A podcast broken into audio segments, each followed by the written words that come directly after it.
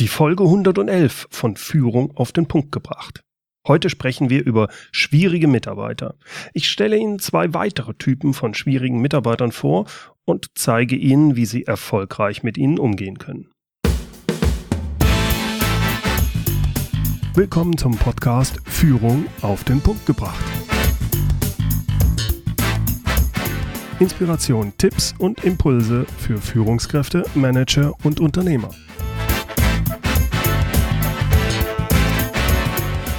Guten Tag und herzlich willkommen. Mein Name ist Bernd Gerob. Ich bin Geschäftsführer-Coach und Führungstrainer in Aachen.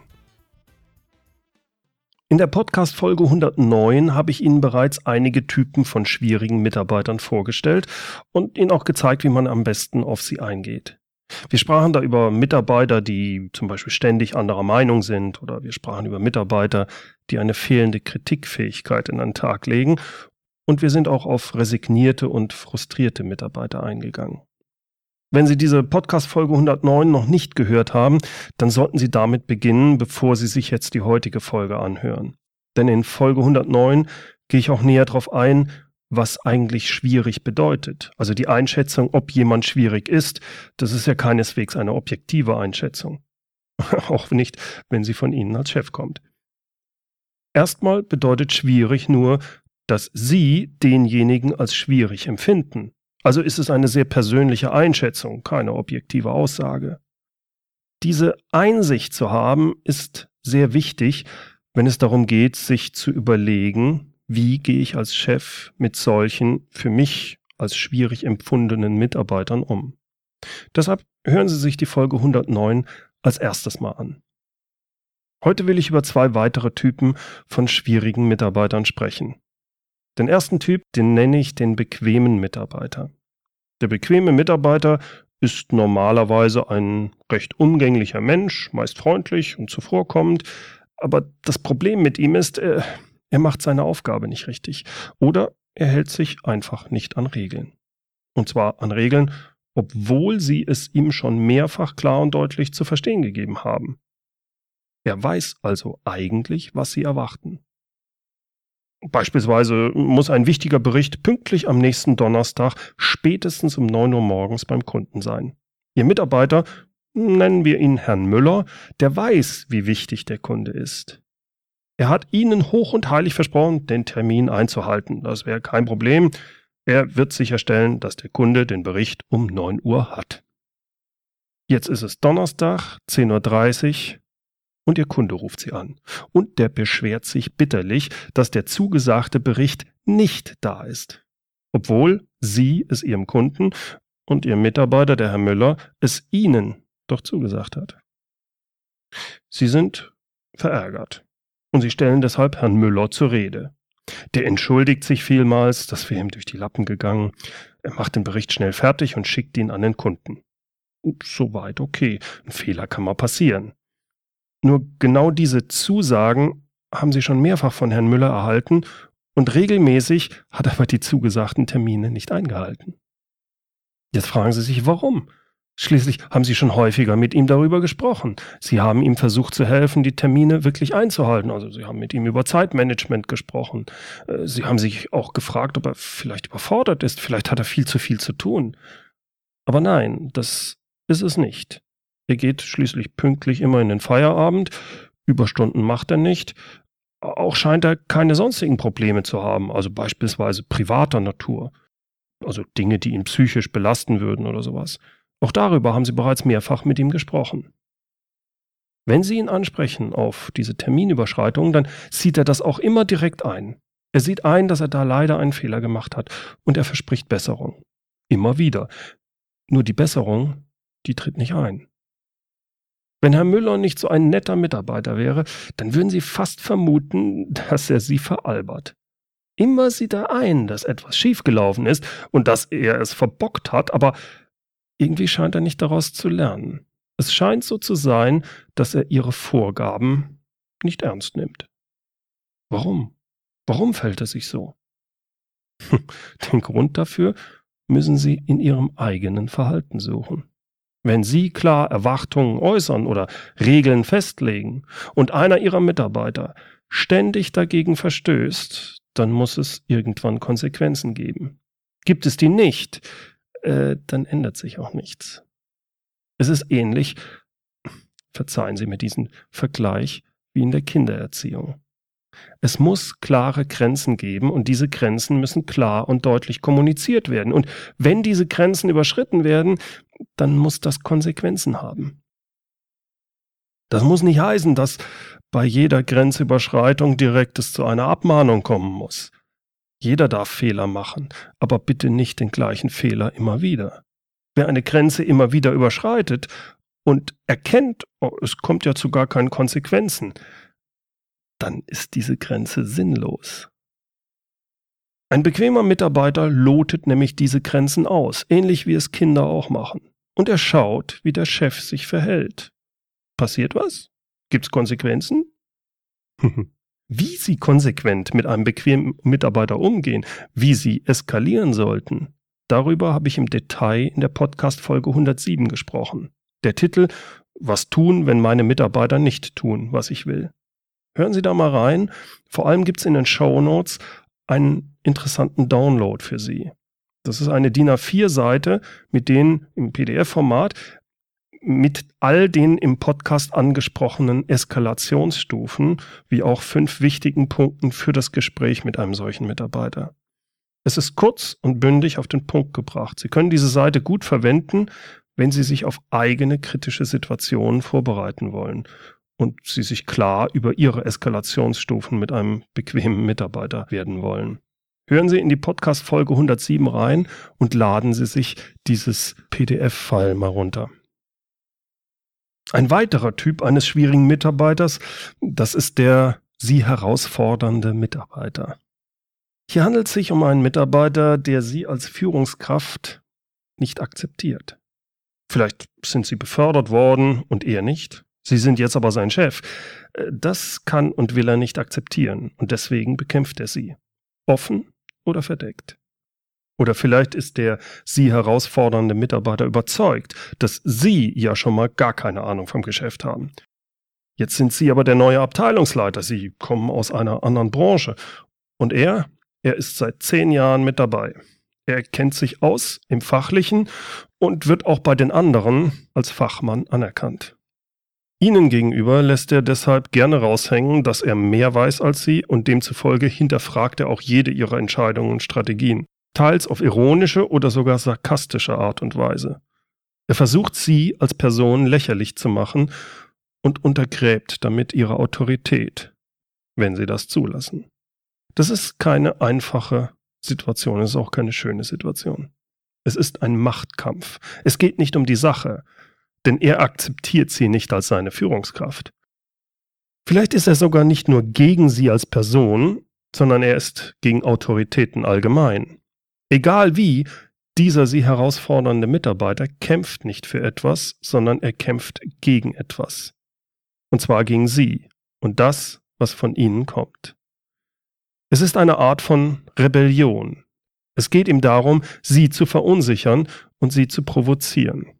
Er will sie in Situationen bringen, in denen ihre Glaubwürdigkeit, ihre Reputation und ihre Kompetenz erschüttert werden. Er will, dass sie die Kontrolle verlieren und aus Unsicherheit Fehler machen. Er will, dass sie verschwinden. Wie gehen Sie damit um? Als erstes ist es mal wichtig, dass Sie sich nicht in der Öffentlichkeit von ihm provozieren lassen. Wenn Ihr Mitarbeiter Sie also unfair behandelt oder persönlich angreift, beispielsweise in einem Meeting, dann hilft die 4i-Methode von Albert Thiele. Diese Methode beschreibt vier Konterstrategien, die alle das Ziel haben, den unfairen oder gar persönlichen Angriff sofort zu stoppen und dabei trotzdem den Dialog aufrechtzuerhalten.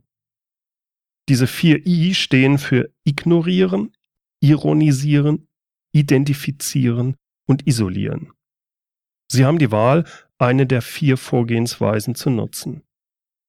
Ich gebe Ihnen da mal ein Beispiel. Sie als Abteilungsleiter haben gerade im Meeting Ihrem Team die neue Abteilungsstrategie vorgestellt. Ihr Mitarbeiter, Herr Meier, ist einer, der Sie herausfordert. Er sagt vor allen anderen, Sorry, aber die von Ihnen vorgestellte Strategie, die ist ja wohl vollkommener Blödsinn. Da merkt man direkt, dass Sie keine Ahnung von unserem Kunden und von unserem Markt haben. Diese Äußerung zeigt, dass es hier nicht oder nicht hauptsächlich um die Sache geht. Es ist eindeutig ein Angriff auf Ihre Person, auf Ihre Kompetenz.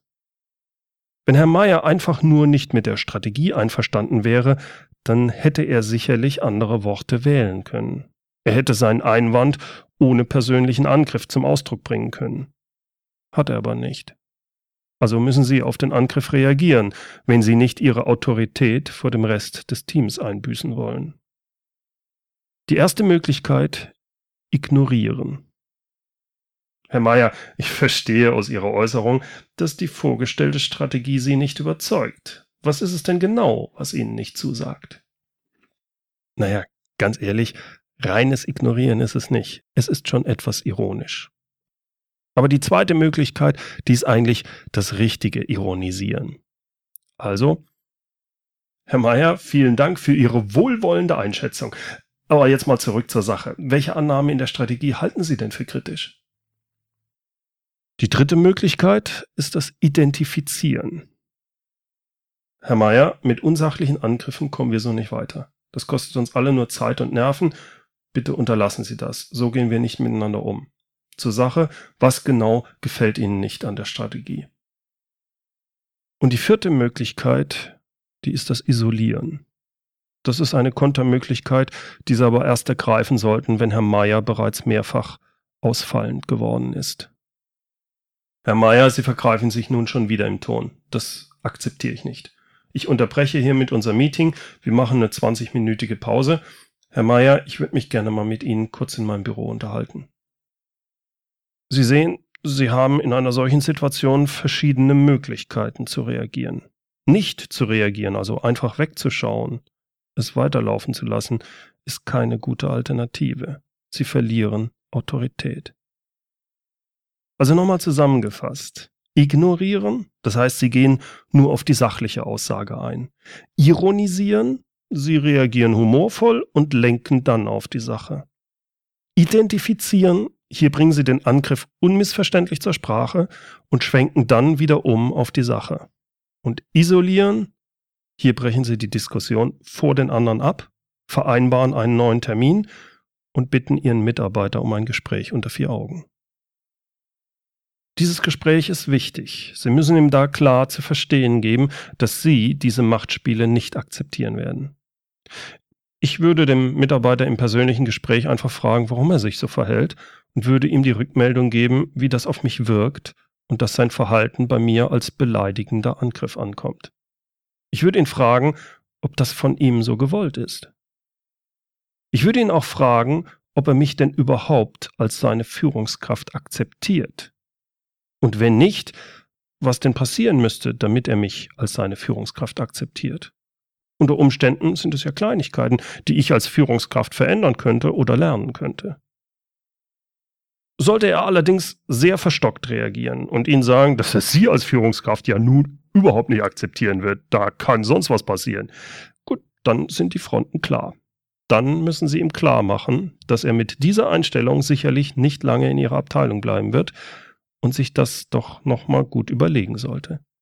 Sie müssen ihm deutlich sagen, was Sie zukünftig von ihm erwarten, welches Verhalten Sie nicht mehr akzeptieren werden und vor allem, welche Konsequenzen es für ihn hat, sollte er sein Verhalten nicht entsprechend anpassen.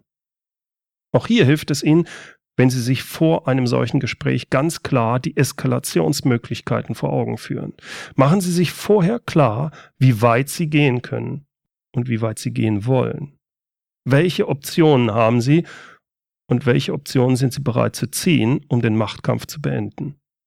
Was ist die nächste Eskalationsstufe, die Sie als Konsequenz gehen werden? Die Vorbereitung auf solche Gespräche ist immens wichtig. So, das war's mal wieder für heute. Herzlichen Dank fürs Zuhören. Die Show Notes finden Sie wie immer unter www.mehr-führen.de Podcast 111, also die Folge 111. Ach ja, und führen mit UE, gell? Zum Schluss dieser Podcast-Folge möchte ich Sie gerne auf ein wichtiges Projekt aufmerksam machen. Mein Podcast-Kollege Gordon Schönwelder hat es gestartet und ich bitte Sie, es zu unterstützen. Es heißt Podcaster helfen Flüchtlingen. Es geht um eine, wie ich finde, sehr wichtige Spendenaktion. Dort können Sie mit einer kleinen Spende acht Aktionen für Flüchtlinge unterstützen. Dazu gehören unter anderem Pro Asyl, die Seenotrettung für Flüchtlinge und Hilfe für Flüchtlingskinder. Sie brauchen nur auf die Seite zu gehen www.podcasterhelfenflüchtlingen.de. Flüchtling mit UE. Sie finden den Link übrigens auch in den Show Notes. Auf der Spendenwebseite finden Sie alle weiteren Informationen zu den unterstützten Aktionen. Ich bitte Sie hier mitzumachen, auch wenn es nur eine Spende von zwei oder drei Euro sind. Daniel vom Podcast Finanzrocker hat eine ganze Podcast-Folge dieser Aktion gewidmet. Ich habe auch die in den Shownotes verlinkt. Seine Podcast-Folge beendet er mit einem Kommentar, den er auf Facebook gefunden hatte. Leider ist der Verfasser nicht genannt. Ich fand aber diesen Kommentar so gut und treffend auf den Punkt gebracht, dass ich ihn in meiner heutigen Folge anstatt des sonst üblichen inspirierenden Zitats verwenden möchte. Wir müssen den Menschen helfen, die auf der Flucht vor Krieg und Verfolgung sind. Und ich sehe unsere vordringliche Aufgabe darin, endlich für Frieden zu sorgen, damit niemand mehr flüchten muss. Das mag naiv sein, aber lieber bin ich naiv als menschenverachtend. Dem kann ich nichts hinzufügen. Herzlichen Dank fürs Zuhören. Mein Name ist Bernd Gerob und ich freue mich, wenn Sie demnächst wieder reinhören, wenn es heißt Führung auf den Punkt gebracht. Inspiration, Tipps und Impulse für Führungskräfte, Manager und Unternehmer.